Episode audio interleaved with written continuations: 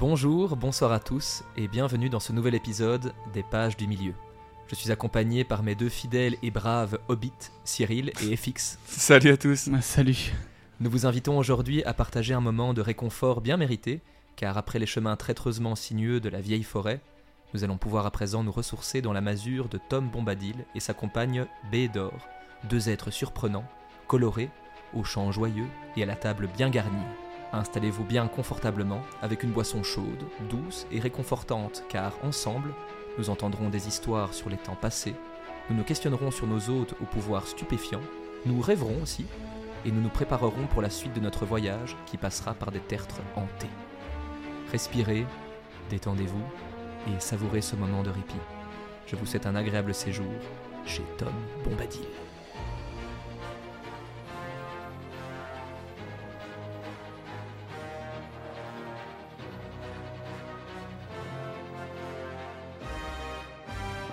Chapitre 7 Chez Tom Bombadil Les quatre hobbits franchirent le seuil de pierre et se tinrent là. Ils se trouvaient dans une longue pièce basse, tout emplie de lumière venant des lampes suspendues aux poutres du plafond. Et sur une grande table en bois, cirée, se trouvait un grand nombre de chandelles hautes et jaunes à la flamme brillante. Dans un fauteuil, de l'autre côté de la pièce, se trouvait une femme. Elle avait des cheveux blonds, tombant en longues ondulations sur ses épaules. Elle portait une robe verte, du vert de jeune roseau, chatoyante d'argent semblable à des perles de rosée. Et sa ceinture était d'or. À ses pieds trônaient des lits d'eau dans des poteries vertes et brunes. Le tout donnait l'impression qu'elle flottait sur un étang. Entrez, mes bons hôtes, dit-elle. Lorsqu'elle parlait, on aurait dit qu'elle chantait. Les hobbits s'avancèrent gênés, comme s'ils s'étaient retrouvés devant une belle jeune reine elfe, et engagèrent une révérence maladroite. D'un coup, elle bondit au-dessus des pots de lys, et comme elle courait vers eux, sa robe bruissait doucement, comme le vent sur les rives fleuries d'une rivière. Venez, chers amis, dit-elle, en prenant Frodon par la main. Riez et soyez joyeux. Je suis Bédor, fille de la rivière. Fermons la porte à la nuit, n'ayez crainte, car pour cette nuit, vous êtes sous le toit de Tom Bombadil. Belle dame Bédor, s'exclama Frodon, le cœur gonflé d'une joie qu'il ne comprenait pas. Il se tenait là, comme lui était arrivé parfois de rester sidéré par quelques voix elfiques, mais le charme à présent était différent. Le plaisir était moins aigu et moins sublime, mais plus profond et plus proche d'un cœur de mortel. Merveilleux, et pourtant point étrange. Belle dame Bédor, à présent la joie cachée dans les chants que nous entendions m'est rendue claire. Ô toi svelte comme une baguette de saule, ô toi plus clair que l'eau claire, ô toi roseau pris du vivant étang, belle fille de la rivière, ô toi printemps et été, et de nouveau printemps après, ô toi vent sur la cascade et rire des feuilles. Il s'arrête soudain, surpris par les mots qu'il venait de prononcer, et se mit à bégayer. Soyez les bienvenus, dit Bédor en riant. J'ignorais que les gens de comté eussent les mots aussi doux, mais je vois que vous êtes amis des elfes. La lumière de vos yeux et votre voix le disent. Prenez place et attendez le maître de la maison. Il ne devrait pas tarder. Il s'occupe de vos chevaux. Les hobbits s'assirent avec plaisir, tandis que Bédor s'affairait autour de la table. Ils ne parvenaient pas à décrocher leurs yeux d'elle. Soudain, de quelque part dans la maison, vint un son de chanson. Le vieux Tom Bombadil est un guéluron, bleu vif fait sa veste et ses bottes sont jaunes. Belle dame, s'exclama Frodon, dites-moi, qui est Tom Bombadil? C'est lui. Il est, dit Bédor, souriante. Lui, tel que vous l'avez vu dans la forêt. C'est le maître de la forêt, de l'eau et de la colline. Ainsi, tout cet étrange pays lui appartient demande Frodon. Non, certes, répondit-elle, tandis que son sourire s'évanouissait. Ce serait assurément un fardeau. Les arbres, les herbes et tout ce qui pousse n'appartiennent qu'à eux-mêmes. Mais Tom Bombadil est le maître. Personne n'a jamais attrapé le vieux Tom, marchant dans la forêt, pataugeant dans l'eau, bondissant sur le sommet des collines, dans la lumière et dans l'ombre. Il n'a aucune peur. Tom Bombadil est le maître. C'est alors que Tom entra dans la pièce. Voici ma belle dame, dit-il en saluant les hobbits. Le souper est-il prêt? Oui, dit Bédor, mais peut-être que les hôtes ne le sont point. Oh, Tom, Tom, tes hôtes sont fatigués. Venez, dit-il aux hobbits en les invitant à aller se rafraîchir et se laver les mains. Les hobbits le suivirent dans une chambre basse à toit à pente.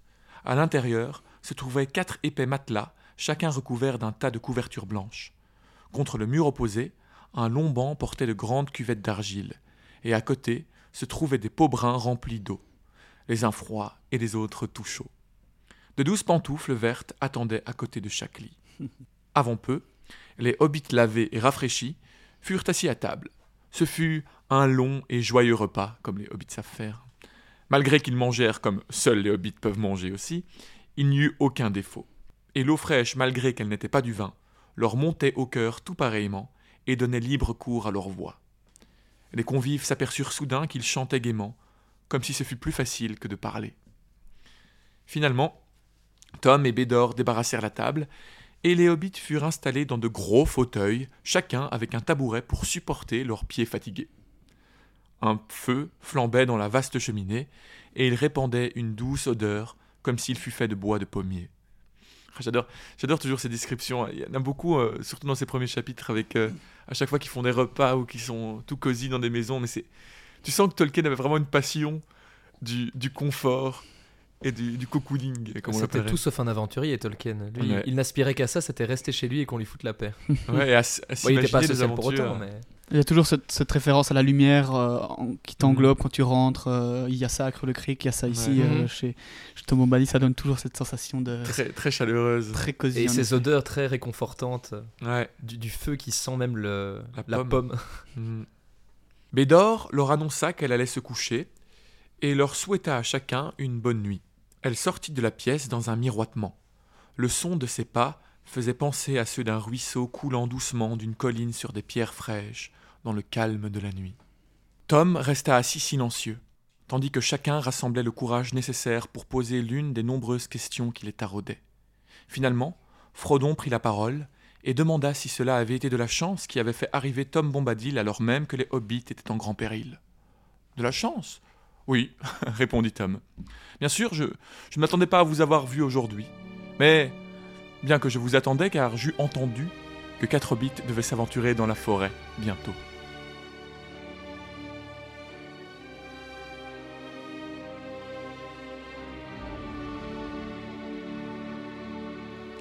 Tom replongea dans un silence, mais Frodon ne put s'empêcher de poser une dernière question. Qu'était-ce donc que cet homme Saul Oh, De grâce, non s'écrièrent Merry et Pipin. C'est juste, dit le vieil homme. Nous sommes à l'heure du repos. Il est des choses trop funestes à entendre quand le monde est dans l'ombre. Dormez, jusqu'aux lueurs de l'aube.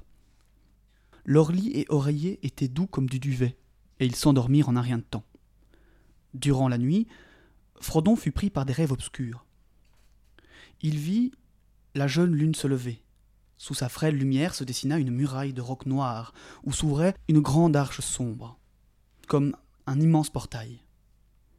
Il eut l'impression d'être soulevé, passa au-dessus de la muraille et vit que c'était en fait un cercle de collines avec en son sein une plaine.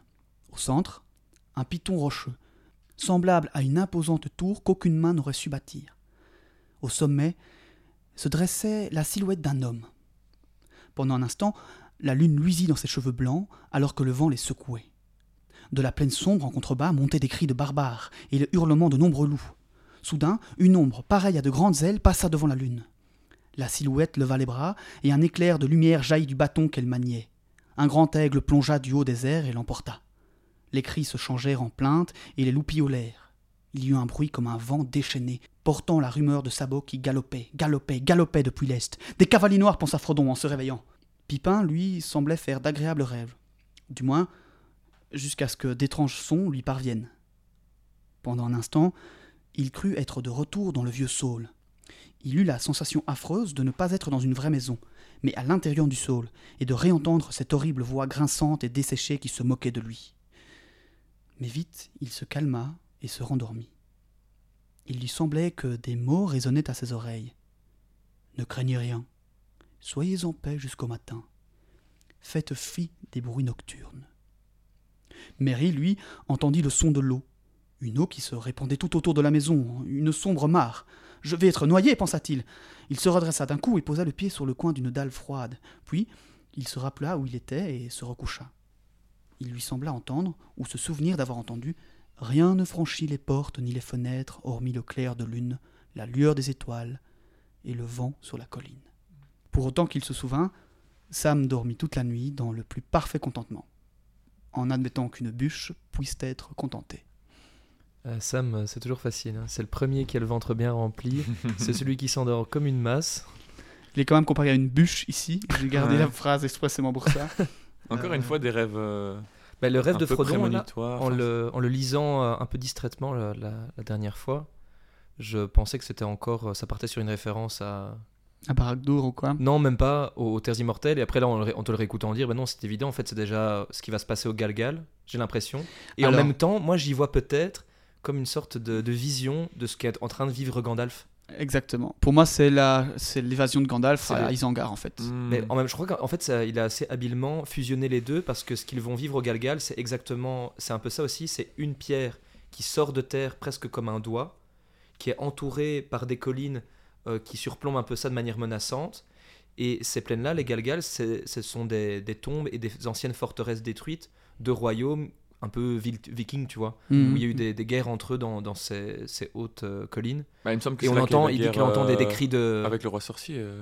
Notamment, Ouais. oui, il y a eu des guerres avec Angmar là-bas. Mais là, en tout cas, ici, si on relit, euh, il y a. Donc je crois qu'en fait il fait un, un parallèle en fait entre les deux, entre la fuite de Gandalf et l'épisode qu'ils vont vivre au chapitre Mhm. suivant, ce qui est assez habile. Ouais, moi j'ai quand même plus. Enfin, si on, si, on, si on relit, on peut regarder un peu en détail parce que c'est quand même intéressant. Surtout qu'en fait, j'ai l'impression. Je ne sais pas vraiment qui est cet homme blanc euh, qui, qui fait un éclair de, de- de- de- depuis son bâton. Est-ce que c'est Saruman ou Gandalf? Mais il dit Mm. clairement il y a les elfes. euh, les elfes, pardon. Euh, il y a les aigles pardon, qui, qui- qui Mhm. descendent, qui passent devant la lune, et il y a un, un- un de ces fameux hommes aux cheveux longs, cheveux blancs, qui, qui, qui est secouru. Enfin, de- de- donc il y, a- il y a vraiment un truc, la silhouette leva les bras, il y a un éclair de lumière jaillit du bâton qu'elle maniait. Ouais, donc voilà, bien sûr. euh, un grand aigle plongea du haut des airs et l'emporta euh, les- les- avec les loups qui Bah, crient, les, les- les sabots qui galopaient. Donc clairement, il y a les Oh, cavaliers noirs ça. qui sont là. Donc ouais. Donc c'est ouais, clairement la fuite de, de Gandalf, ça paraît assez. Oui, c'est c'est certainement ça, mais ça fait parallèle avec ce qui va se passer Ouais. après et beaucoup de similitudes et notamment l'homme blanc, c'est aussi en fait un peu cette forme de, des Galgal qu'ils vont voir, Mm. euh, qui va s'emparer d'eux en fait, parce que c'est des êtres fantomatiques qui ressemblent un peu au- à la description qui en est faite dans les films et dans la série de, des rois sorciers, et de ces entités en fait du Ouais. monde invisible. Ouais, ouais. Ils apparaissent toujours sous la forme de spectres blancs. Enfin, ils se réveillèrent tous par une matinée ensoleillée. Tom sifflait et s'affairait dans la pièce. Il ouvrit les rideaux et Frodon courut voir à la fenêtre. Il y trouva un potager et guère d'empreintes de sabots, comme ses cauchemars auraient pu le supposer. Pipin, regardant par la fenêtre sur l'ouest, plongea les yeux dans un étang de brume. La forêt était cachée sous un épais brouillard. Il y avait une sorte de repli ou fossé où la brume formait de nombreux panaches et tourbillons. La vallée de l'Ossorondule.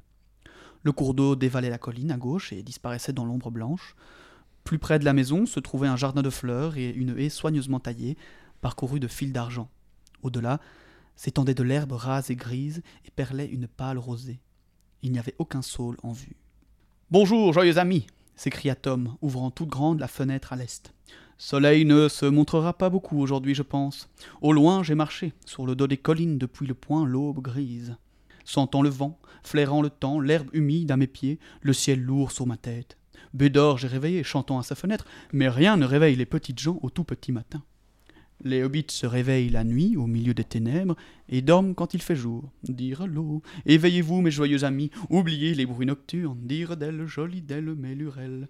Si vous faites vite, vous trouverez une table bien garnie, si vous tardez, vous aurez de l'herbe et de l'eau de pluie.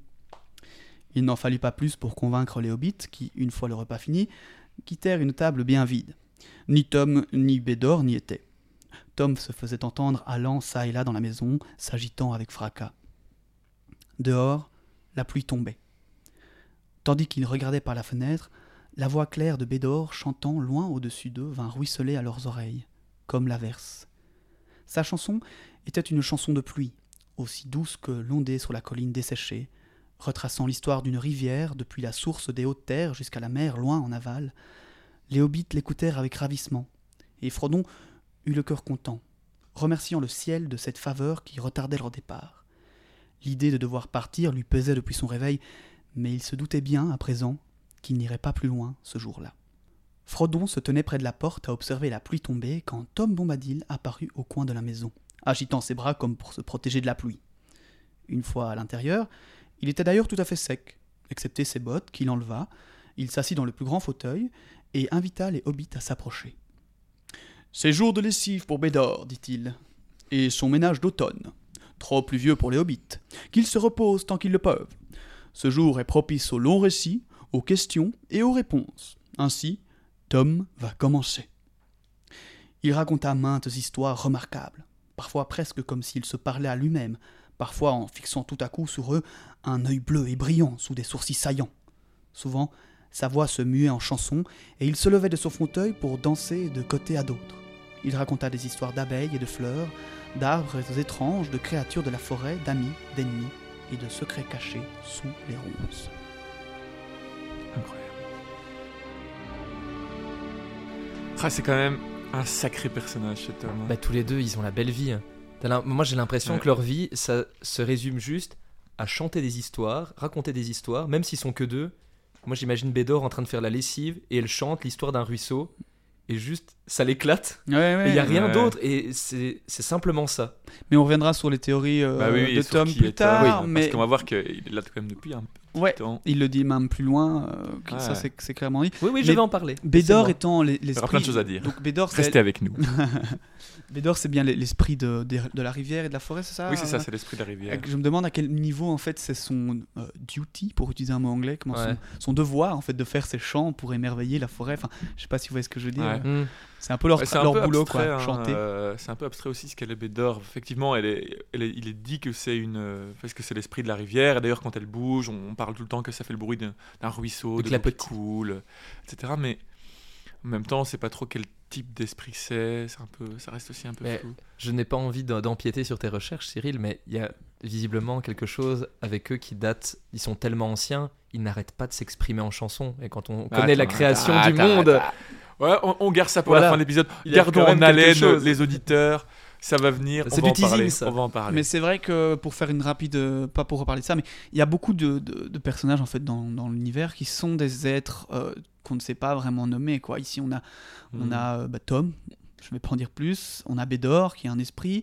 On a euh, une Goliath qui on on ne sait jamais non plus Ah, d'où- elle est venue. qu'il y a des liens. Il y a des liens. Ouais, et je sais Mmh. qu'il y a par exemple au, au fin fond des entrailles de la Terre euh, des, des êtres aussi qu'on n'arrive pas vraiment à nommer dans, dans le fond de, de, Ah, ça, de Kazakh. Doom.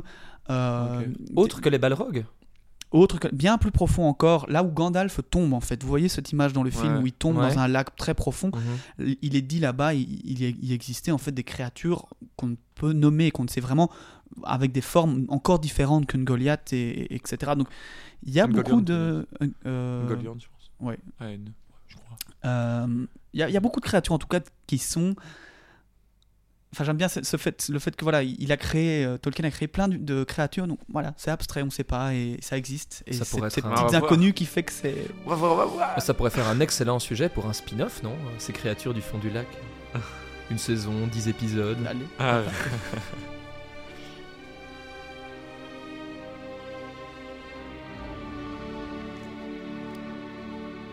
Assis autour de Tom, les hobbits dévorent ces récits et découvrent de nombreuses choses sur la vieille forêt. Leur joyeux hôte, capable de comprendre les êtres feuillus jusqu'à connaître leurs pensées, apprend à ses auditeurs que le cœur des arbres est souvent noir, empli de haine envers les êtres qui vont et viennent librement. Les êtres, je cite, rongeants, mordants, brisants, démolissants, brûlants, destructeurs et usurpateurs. Voilà, euh, les plus euh, fins euh, connaisseurs se rappelleront que cette phrase a été, prononcée par Sylve Barbe dans les films, lorsqu'il est avec Merry Pipin sur son dos. Enfin non, là c'est quand il les, il les récupère dans la forêt et qu'il les prend Mm. pour des orques à ce moment-là. Et on comprend aussi, par rapport au chapitre sur la vieille forêt, pourquoi Sylve Barbe était quand même euh, plutôt véhément à l'égard des hobbits, quand on sait que certains hobbits se plaisaient à faire des feux de joie euh, Oui, clairement. avec des arbres euh, très anciens. Ils comprennent ainsi qu'ils étaient pour tous ces arbres des étrangers indésirables. La vieille forêt porte bien son nom, car elle s'avère être la plus ancienne survivante de vastes forêts oubliées, détruites ou perdues, mais surtout parce qu'en son sein vivent encore les pères de tous les arbres, autrefois seigneurs de ces terres. Le grand saule était l'un d'eux, et certainement le plus dangereux. Le cœur pourri, une force verte et diablement rusée, il commandait le vent, tirait sa force de la terre et faisait courir ses pensées et son chant à travers les racines, tant et si bien qu'il avait fini par étendre son réseau à toute la forêt entre la grande haie et les hauts des Galgales. Il dominait cette région. Mais Tom Bombadil ne s'arrêta pas aux histoires effrayantes sur la forêt, non, il fallait leur parler aussi des hauts gris verts des Galgales. Alors les Galgales, ce sont des amas de pierre qui recouvrent les tombes, typiques celtiques, on en trouve en Bretagne notamment, pour ceux qui ont déjà été, et ils étaient érigés en mémoire des guerriers morts au combat. Sur ces hauteurs des Galgal, donc, on y trouvait des forteresses en ruine, où des rois et royaumes s'étaient jadis effondrés. Il y avait de l'or dans ces tertres aux portes closes, et de nombreux morts qui gardaient ces trésors. Le temps avait passé sur ces monts, l'herbe poussait, et les morts s'étaient éveillés, disait-on, errant depuis dans le vent des cimes après qu'une ombre lointaine soit passée sur cet endroit sinistre. Les hobbits frissonnent à l'écoute de ces histoires, comme lorsque M. Bilbon leur narrait les passages les plus sombres de ses aventures. Ils avaient déjà entendu parler des êtres des Galgal, et les récits qui en faisaient mention n'étaient pas leurs favoris. Ils réalisèrent soudain que la maison dans laquelle ils se trouvaient était au pied de cette colline redoutée. L'agitation les gagna, et ils eurent du mal à suivre les paroles suivantes de Tom. Mais ce dernier ne s'en encombra pas, et ses mots sur d'autres régions bien plus lointaines, étranges et plus vieilles que la mémoire humaine, les rassurèrent. Il parla d'étoiles, de mer, d'étoiles de mer, de l'éveil des elfes, et s'assoupit sans prévenir. Dans ce silence et la quiétude de la maison de Bombadil, les ténèbres du monde semblaient avoir disparu, et Frodon perdait la notion du temps. Il s'osa malgré tout à réveiller son hôte. Qui êtes-vous, maître? Hein? Quoi? Ne connaissez-vous pas encore mon nom? L'aîné. Voilà ce que je suis. Notez mes paroles, mes amis. Tom était ici avant la rivière et les arbres. Tom se souvient de la première goutte de pluie et du premier gland. Il a tracé des sentiers avant les grandes gens, et il a vu arriver les petites personnes. Il était ici avant les rois, et les tombes, et les êtres des Galgal. Quand les elfes sont passés à l'est, Tom était déjà ainsi, avant que les mers ne fussent infléchies. Il a connu l'obscurité sous les étoiles quand elle était sans appréhension, avant que le seigneur ténébreux ne vînt de l'extérieur. Bédor les avait à présent rejoints dans la pièce et les invita à manger et à boire. Il n'en fallait pas plus pour motiver un Tom Bombadil assoiffé par ses histoires, et encore moins pour faire saliver un hobbit après avoir écouté avec tant d'attention. Tout en dressant la table, Tom et B dansaient et chantaient, gracieux, rapides, légers, comme s'ils n'étaient qu'un seul être, sous les yeux fascinés des hobbits. Le repas était encore meilleur que le précédent, baigné dans une description de couleurs chatoyantes. Les chandelles blanches et jaunes, Bédor vêtu d'argent, le bleu pur myosotis de Tom, ses bas verts. Tout occupés qu'ils étaient à manger, Frodon, Sam et Mary ne prononcèrent pas un mot, pas même le bavard Pipin. Mais après quelque temps, leur cœur et leur entrain s'élevèrent bien plus haut, et leur voix retentirent dans la joie et le rire. Très vite, ce fut Bédor qui leur emboîta le pas en leur offrant de nombreuses chansons, les emmenant par-delà les collines, au-delà de la forêt, avant de prendre congé d'eux et de leur souhaiter bonne nuit. Cette effervescence et ce souper avaient bien éveillé Tom qui pressa maintenant les hobbits de questions, bien qu'il semblait déjà très informé. Sans surprise, il était au fait de bon nombre de choses sur la comté et de son passé oublié, et pour ce qui était des affaires plus récentes, il devait son savoir notamment à l'elfe Gildor, mais aussi au père Magot. Il y a de la terre sous ses vieux pieds, de l'argile sur ses doigts, de la sagesse dans ses os, et il a les deux yeux ouverts. Tom était tant renseigné et si habile dans la conversation que Frodon lui en dit bien plus qu'il n'avait dit à quiconque, même à Gandalf, notamment sur les cavaliers noirs et son anneau. Oh, montrez-moi le précieux anneau Bien qu'étonné par cet éclat, Frodon lui tendit l'anneau sans hésiter. Dans la main de Tom, l'unique semblait changer de taille. Il le porta à son œil, rit, et le mit au doigt. Il fit quelques pas dans la pièce, et c'est là que les hobbits furent soufflés par l'évidence. Tom était bien visible alors qu'il portait l'anneau. Il en rigola, le retira, et après l'avoir fait voler en l'air comme un magicien préparant son tour avec une pièce, il le rendit à Frodon. Inquiet que tout cela n'ait pu être qu'une manigance pour s'emparer de son fardeau, Frodon l'enfile immédiatement pour vérifier qu'il s'agit bien de son anneau et non pas d'une breloque factice échangée lors d'un tour de passe-passe. Mary assis à ses côtés sursaute en le voyant disparaître. Ouf C'est bien l'anneau.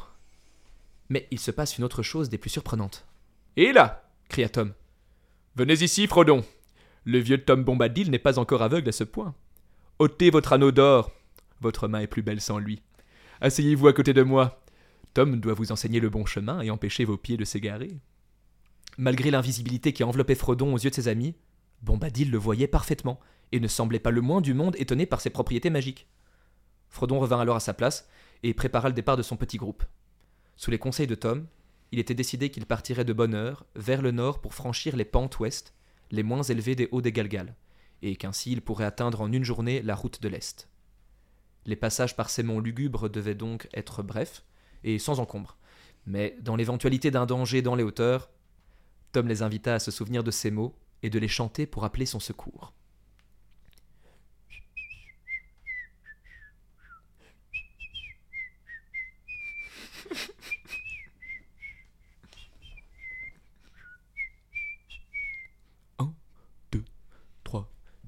Oh et oh et Tom Bombadil, oh et Tom Bombadilion.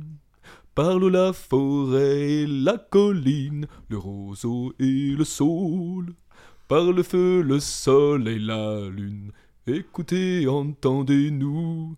Accourez, Tom Bombadil, notre besoin est proche de nous. Merci. Moderne comme interprétation. Tout à fait. Avec des inspirations euh, Ouais. reconnaissables. Je reconnais ton côté rock'n'roll. Sur ces paroles rassurantes, il les raccompagna jusqu'à leur chambre où ils se plongèrent dans un sommeil profond.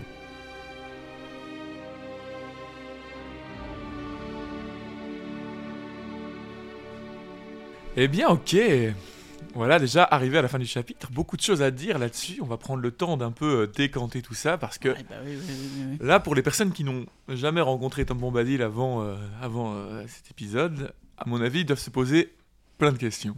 Euh, probablement les mêmes que nous, hein, qui Ouais. sont un peu les questions éternelles de Tom Bombadil. Bon, bah déjà le fait que oui, il sait mettre l'anneau euh, Et oui, sans devenir invisible et voir que que Frodon le porte. Frodon le porte dans l'autre monde, techniquement. Il semble être là depuis l'aube des temps. euh, il semble résister donc à la puissance de l'anneau. J'aime bien comme il dit, tout le monde. le vieux Tom n'est pas encore assez aveugle à ce point-là, euh, comme s'il était sujet à la vieillesse, et donc que ses yeux s'abîmaient alors qu'il est probablement là euh, depuis. euh, Ouais. Du coup, euh, ça aussi, c'est un petit truc de Tolkien. euh, Ouais. Eh ben, euh, on va pouvoir parler un peu de lui. J'ai fait quelques recherches euh, voilà, euh, autour de ce personnage. Et c'est vrai qu'il y a pas mal de théories qui ont été faites autour de, de ce personnage. Euh, mais en fait, je le dis tout de suite, il n'y en a pas vraiment encore une qui donne la vérité. Aujourd'hui, c'est vraiment quelque chose qui est très fort débattu dans, les- dans la, dans la communauté autour de Seigneur dans les Anneaux. Tolkien n'a pas donné de réponse. Euh, il a en fait donné beaucoup d'indices qui pourraient se rapporter à plusieurs théories et en même temps, à chaque fois, il les contredisait au bout d'un moment. Et je pense, personnellement, ça c'est un avis personnel, mais je pense que d'autres le partagent, je crois que Il a ne- très bien fait. il a très bien fait. Ouais. Mais surtout, Ouais. je crois que c'était son objectif, ne pas donner vraiment de référence sur qui était Tom Bombadil. Bah pour tout, oui, il a Et, euh, créé un univers tellement dense et tellement immense. Ouais. S'il devait y avoir une réponse à tous les personnages, ce serait plus du tout. Mais surtout, ça perdrait tellement de sa magie aussi. Celui-là, c'est vraiment. Ouais. Je crois qu'il Ouais. a, il a voulu que ce soit une sorte d'inconnu. le, consensus qu'il y a sur Tom Bombadil est que personne n'a La la, réponse. la Ouais. réponse. Quoi. Mais tout de même, nous allons quand même parler de quelques théories.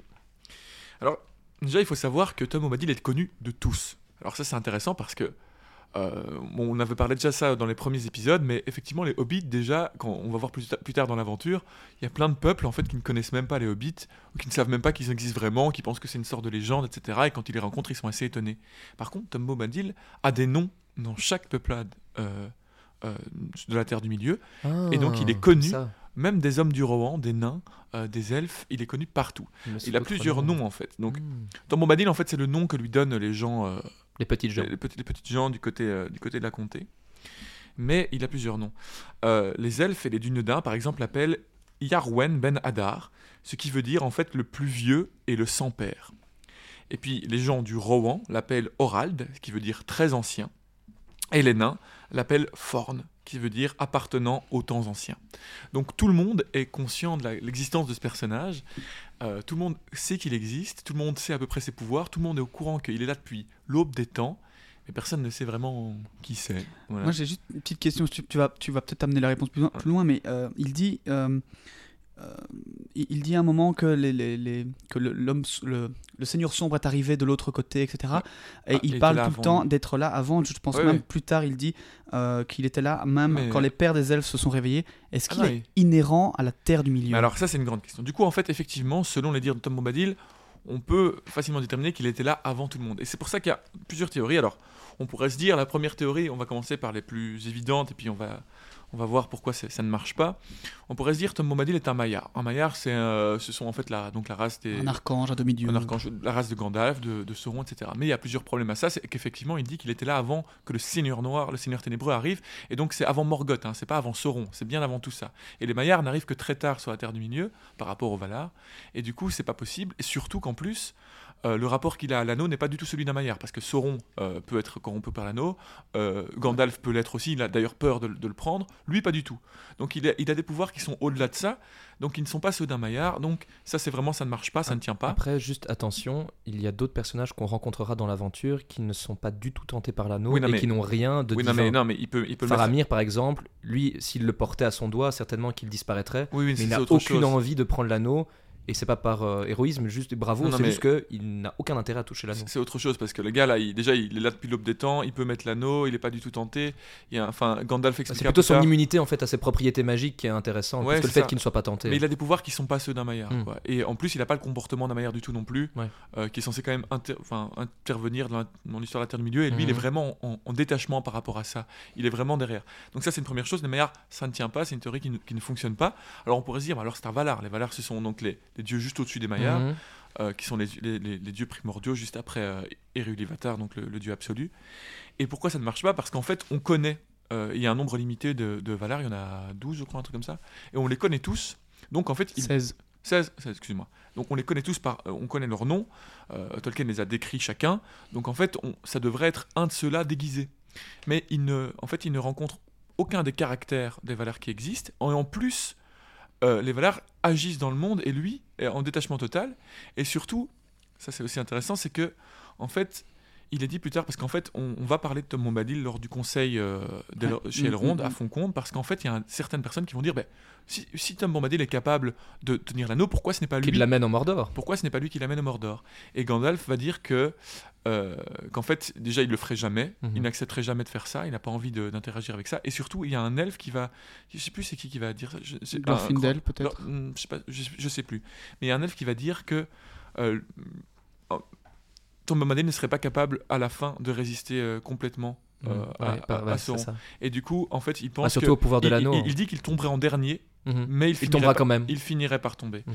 Ah Pas, ouais. pas au pouvoir de l'anneau, mais par, euh, par la domination du mal, si jamais. Donc en fait. euh, Bah oui, donc, mais le pouvoir de l'anneau, Ouais, ouais. enfin ce qu'incarne le pouvoir de l'anneau. donc, en coup. gros, il est pas, personne ne peut il est pas complètement invincible, alors qu'un Valar serait supérieur à Sauron complètement et serait capable déjà de résister à l'anneau et, euh, et, de, et de massacrer Sauron s'il le voulait. En fait, voilà, c'est des dieux qui sont plus puissants. Euh, donc ça ne tient pas non plus. Il y a des gens qui disaient que c'était Olé aussi. Olé, en fait, c'est le, le dieu forgeron. Mhm. Celui en fait qui était le maître de Sauron avant que Sauron soit Mm, corrompu mm, mm. mais il n'a pas du tout le caractère de Olé. Et en plus, Olé, euh, c'est c'est lui qui a envoyé Saruman pour essa- essayer de sauver la, la Terre du Milieu. En fait, il est vraiment actif. C'est pas lui qui a envoyé les 5 C'est lui qui a envoyé les Istari du coup Euh, je- ben, je- en tout cas, Saruman, Ouais. je suis sûr. Donc, je pense aussi les autres. Je pense sont qu'ils sont arrivés en même temps. ben voilà. Ils sont arrivés en même temps par Mais- bateau, Mais en tout cas, dans donc- les textes originaux. donc, donc, en en, tout gros, cas. en tout cas, c'est- c'est un personnage Olé qui, qui, qui est vraiment actif. Et c'est pas le cas de Tom Bombadil. Et est-ce que tous les, agissements des Valar sont connus euh, pendant, euh, pendant toutes ces périodes-là de- Même si c'est pas explicitement dit à telle époque il fait ça, normalement il n'y a pas de, raison de se penser qu'il y a du, que Tolkien a mis du secret dans l'agissement de certains Non. Valar en Terre du Milieu à ce moment-là. quoi. Non, Et surtout je- que de toute façon, c'est même pas la question à ce moment-là, c'est la question comme ton Bombadil est là depuis des années. Oui, et ça. En fait, il faudrait qu'il y ait un même- Valar qui disparaisse pendant. Euh, Et, non, mais chose encore plus. euh, Voilà, encore un indice de plus, c'est qu'effectivement, il dit qu'il est là avant tout le monde. Il est là, il dit qu'il est là avant la venue du Seigneur Ténébreux, donc avant l'arrivée de Melkor en Terre du Milieu. Donc c'est vraiment avant même l'arrivée des Valar en fait en Terre du Milieu, puisque Melkor est un des premiers. Bah, alors, et dernière des théorie, c'est que c'est une incarnation Ah, d'Iluvatar. Alors attends, il y a encore deux théories. Ah. Et et il y a encore deux théories. Et ça, c'est la, la prochaine. Ça, c'est les deux que je préfère, mais tu vas voir pourquoi ça ne tient pas non plus très bien. Effectivement, une des théories les plus solides, c'est que il serait directement une incarnation d'Iluvatar, donc euh, du Dieu Tout-Puissant venu sur Terre. Alors, encore, on sait très bien, encore une fois, que, euh, que Tolkien était chrétien, donc ça peut être une référence au christianisme avec Mhm. effectivement une incarnation du Dieu lui-même, un- une sorte de Jésus-Christ si on veut. Euh, en plus, encore une référence au christianisme, c'est que quand, je l'ai dit tout à l'heure dans, dans ma partie, c'est que quand Frodon lui demande, demande à Bédor qui est Tom Bombadil, Bédor lui répond il est. Mhm. Et en fait, c'est ce que dit euh, le Dieu de l'Ancien Testament dans Ouais. la Bible. Il dit euh, à, à- à- à Moïse, je crois, il dit je suis. Mhm. Et c'est vraiment, en gros, c'est tout. tout. Je, je suis Je quoi. suis. Je suis simplement l'être. Je suis euh, ce qui est. Et c'est ce que dit Bédor aussi. Donc ça, c'est un argument en faveur de cette Il est le théorie. maître, on ne peut l'attraper, c'est ce Il qu'il est le aussi. maître. Mais après, des choses qui vont à l'encontre. Moi, je trouve que c'est une chouette théorie. C'est beau de se dire ça. Parce qu'en plus, il a l'air de pouvoir parler dans les rêves des hobbits, etc., d'être vraiment très présent. Mais il y a des trucs qui ne tiennent pas. Euh, déjà, le fait que bah, il est précisé, comme je t'ai dit tout à l'heure, par un elfe qu'à la fin il tomberait aussi contre, contre le mal. Pour moi, Mhm. ça ne fait que renforcer la théorie, ça. Si c'est une incarnation, il doit respecter Ouais, les, les formes physiques d'un être humain, tu vois. Il Mm. n'est pas euh, tout puissant. C'est un peu comme Jésus. Jésus, Ouais. même si c'est le, le Fils de Dieu, il est quand même mortel, ouais, tu vois. d'accord, Vu, qu'à ok. partir- vu qu'il doit s'incarner. Mais par exemple, il est aussi dit à ce moment-là qu'il ne peut, il, il contrôle, enfin, il est maître sur certaines choses. Mais par exemple, il, il est dit euh, aussi lors du conseil qu'il n'est pas capable de contrôler le, le temps, etc. Donc, des choses sur lesquelles il n'a pas de pouvoir, ce qui semble étrange pour le Dieu absolu. Parce qu'il a les, Euh, les limites du monde, enfin de l'apparence dans laquelle il est. ouais, mais si c'était. Dieu absolu, il pourrait faire ce qu'il veut. Et puis, le dernier point, pas son dernier point qui, qui clôt cette théorie Mhm. complète, c'est que Tolkien lui-même, en fait, lors Ah d'une oui. lettre, a dit que Ainur ne s'était jamais, euh, que Eru ne s'était jamais incarné en Terre du Milieu. Ah, merde. Donc, c'était pas possible. Ouais, c'était pas bah, juste avec ça, il aurait fallu commencer Voilà. avec ça. mais alors, voilà. ouais. Oui, et, mais- pour- et pourquoi s'incarner uniquement en Terre du Milieu et pas à Valinor, etc. Ouais. Euh, C'est vrai que moi je trouve que Mm. il y a un truc intéressant, si du moins ce que j'ai relevé est bon, mais il a l'air de ne jamais avoir mis les pieds là-bas.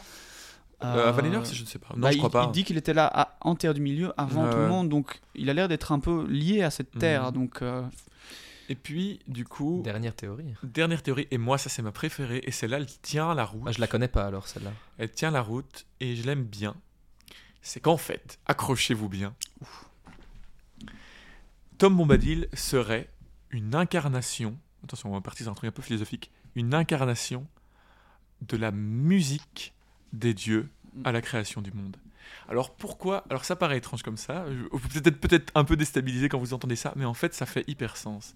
Ça fait hyper sens parce que effectivement Tom bah, chante tout le temps. Mhm. C'est vraiment, il est vraiment dans, c'est vraiment une incarnation de la musique dans le sens où en tout cas il, il chante tout le temps, il utilise la musique pour euh, dresser les arbres, euh, pour euh, pour dresser le monde qu'il a autour de lui. En fait il serait la, il serait la partie, si tu veux la partie sonnante du, du chant Mhm. qui aurait été créateur. Et en fait, ça expliquerait pourquoi il a le pouvoir sur tout ce qui est bon, sur les choses qui ont été créées par le chant, mais par contre, il n'a pas de pouvoir sur la dissonance qui a été apportée par Melkor. mhm. Et donc, tout ce qui est. euh, tout- en fait, il, il le dit euh, plus tard, je crois que c'est Gandalf qui dit qu'il n'a pas de pouvoir sur les. Non, c'est même Tom, je crois qu'il le dira plus tard, qu'il n'a pas de pouvoir sur les cavaliers noirs. Euh, donc, euh, donc, En tout cas, il dit, je peux vous retrouver ça tout de suite, mais euh, Tom n'est pas le maître des cavaliers du Pays Noir, Ouais, loin ouais. au-delà de cette terre. exactement. Donc, en fait, il n'aurait pas de pouvoir sur la dissonance. Et. euh, En Mordor, il serait inutile du coup. Exactement. Enfin, Et, ben, et- et donc, mais donc il Il aura, il un contrôle, il aura un contrôle sur tout ce qui est, voilà, qui a été créé par le chant bon Mm. et juste, mais par la dissonance, il n'aurait pas d'impact dessus. Et, euh, et alors, euh, cette théorie va un peu plus loin. C'est pour ça que je disais qu'on allait en parler. C'est Ungoliant, justement la- l'araignée, qui elle aussi, en fait, on ne connaît pas son origine. D'ailleurs, il est dit que les elfes eux-mêmes ne le savent elle est pas. née de la des Eh ben, ténèbres en fait. Ce serait une incarnation de la dissonance de la musique. Ah. Et, qui- et- et, donc en fait, c'est, d'ailleurs, elle, elle n'a, pas de maître, elle est, elle est, euh, elle est utilisée par Melkor au départ, mais elle se rebelle très vite contre lui. Elle ne sert que ses Ouais. propres intérêts. Mm, ouais. Et, euh, et comme, comme Tom Bombadil, il, ne- il ne sert que lui-même. Il n'est pas, il n'est pas dans, il n'essaye pas de, de sauver le monde, de la terre du milieu. Il est simplement l'incarnation de ce qui est par la musique. Et, il euh, est, oui. il est. Ce qui est intéressant avec voilà. euh, Ungoliant aussi, c'est que elle, elle engendre des, des autres Ouais. araignées dont elle finit par se nourrir également. mhm, Donc si elle est l'incarnation de cette euh, dissonance et du, du chaos, mhm. bah, elle crée du, le chaos qui ne fait que créer du chaos et qui ne fait que se nourrir du Ouais. chaos qu'il crée jusqu'au point où apparemment elle se, dé- elle se serait détruite Ouais. elle-même en se dévorant dans Et- sa fin inextinguible. Du coup, ouais, ce serait des personnifications euh, de, Ah, c'est beau de la, de la, euh, de la musique. sont Ouais, j'aime bien. Alors voilà, comme on l'a dit au départ, je pense que Tolkien n'a pas voulu donner d'explication sur ce personnage Mhm. et je crois que sa volonté c'était qu'il n'y ait pas vraiment d'explication. Mm, Ici, on cherche un peu les théories, En tout cas, ça se tient. intéressant. Et ça se tient. Et je trouve, je trouve, je trouve que C'est le fait qu'il chante, etc., etc., ça, ça fait assez sens. Et puis, euh, et puis voilà, en fait. Donc, euh, Bah oui, non, c'est sûr, mais c'est c'est ça tout l'intérêt du personnage. Et puis, voilà, moi je pense, comme tu disais, je pense que c'est pas Eru, enfin, c'est pas que je pense, c'est que Tolkien C'est l'a dit. Les autres théories pourraient quand même encore avoir un peu de, de crédit. Voilà, est-ce que c'est un Valar ou un Maillard on a, on a dit les contre-arguments, mais je pense qu'on peut les mettre juste en dessous de la théorie Mais- qu'on préfère, et en même temps, ces trois c'est théories-là. pas possible puisqu'il est là avant eux. Mais oui, oui, non, je suis d'accord avec toi. Il est, en tout il cas, est inhérent ouais. à la Terre du Milieu Mm. depuis le départ, avant même les premières gouttes d'eau, avant même, euh, Ouais, avant ouais, même ouais. tout, Ouais, avant, bah, qui ont avant- été amenés par les qui ont été amenés Ouais. par les Valar. Ah, Ah avant, oui, oui, avant, il est avant là l'arrivée, avant l'arrivée, c'est vrai, ouais, avant ouais, l'arrivée ouais. des Seigneurs Ténébreux, avant Melkor. donc, avant euh, Melkor, parce qu'il arrive avec les premiers Donc, il, est, Valar. il est qui l'origine en fait. tout ce qui est eau, ruisseau, etc. ont été créés par, euh, Par les. Valar. Non, oui, mais elles ont été créées par la musique, mais ont été mis en, œuvre par les Valar, qui, qui sont un peu les forgerons. C'est un Donc- peu un mauvais, un mauvais terme parce qu'il y a clairement un forgeron dans les Valar, Ouais. mais c'est eux qui sont venus en Terre du Milieu, enfin qui sont venus sur Arda et qui ont créé tout ça avec, on va dire, Ouais. comme base, comme, comme, comme euh, comme portée de musique, j'ai envie de dire. Enfin voilà, comme euh, Ouais. la, la musique qu'ils ont utilisée pour. Voilà. Donc ça veut dire que si il est là avant même ça, ça Mais veut dire il qu'il est là avant les Valar. Donc il est là au moment où la musique crée le- les choses et donc il est l'incarnation de la musique. Donc c'est c'est beau. hein. Oui, c'est vrai que j'allais rebondir là-dessus en disant dans tous les cas, si on n'arrive pas à être convaincu, Tom Bombadil est, reste cette entité incroyable, ce personnage Ouais. emblématique. Et en même temps, maintenant que tu viens de me dire ça, c'est vrai que je suis repris Moi, par je la prends. Cette théorie. pour moi, je la garde. Ce Mais sera ça ma réponse dans ma tête. cas, en tout cas, je la trouve très belle. Et euh, elle, elle- elle est satisfaisante sur, sur Mm. tous les points. Il y a, il y a peu de Même niveau du scénario, ça fait totalement sens. Ouais, euh, ça et explique euh, plein de choses. Et puis quand tu l'entends chanter, parce qu'il est dit que ses chansons sont, ont vraiment un vrai pouvoir, tu Mhm. vois. Donc il, a, il a quelque chose de très, très, pur. Mais oui, c'est vrai que je pense que comme tu le dis, que ce soit que les autres théories doivent être mises de côté à mon sens, mais que ce soit ça ou pas, euh, que ce soit une autre théorie qu'on peut-être sait pas. on ne sait pas, peut-être qu'il y a des gens qui ont des, des- des théories bien plus pointues. Euh, voilà, toute la magie de ces personnages. Mm. Et c'est vrai que j'ai un petit, je l'avais déjà entendu également, mais j'avais oublié. Je... J'ai un petit penchant aussi pour celle-là. Ouais, bien. Si jamais vous avez envie de faire des recherches, nous envoyez un mail. Si vous Ah, avez d'autres hein. avis, si vous trouvez des articles, des vidéos, quoi On que en ce soit, parlera parce qu'il reviendra le il temps. reviendra euh, clairement. Et voilà, c'est déjà la fin de cet épisode et de notre halte chez Tom Bombadil. Avec Cyril et FX, j'aurai le plaisir de vous retrouver dimanche prochain pour la prochaine étape de notre voyage qui se déroulera cette fois-ci dans les hauteurs brumeuses des Galgal. Alors préparez vos poneys et vos capuchons, car l'ascension sera glaciale et dangereuse. Si cet épisode vous a plu, n'hésitez pas à lui laisser une note sur la plateforme avec laquelle vous l'avez écouté, partagez-nous vos remarques, questions ou réflexions sur notre page Facebook ou Instagram, les pages du milieu, ou par mail, les pages du milieu at gmail.com. Et je vous dis à la semaine prochaine. Salut à tous. Ciao, ciao.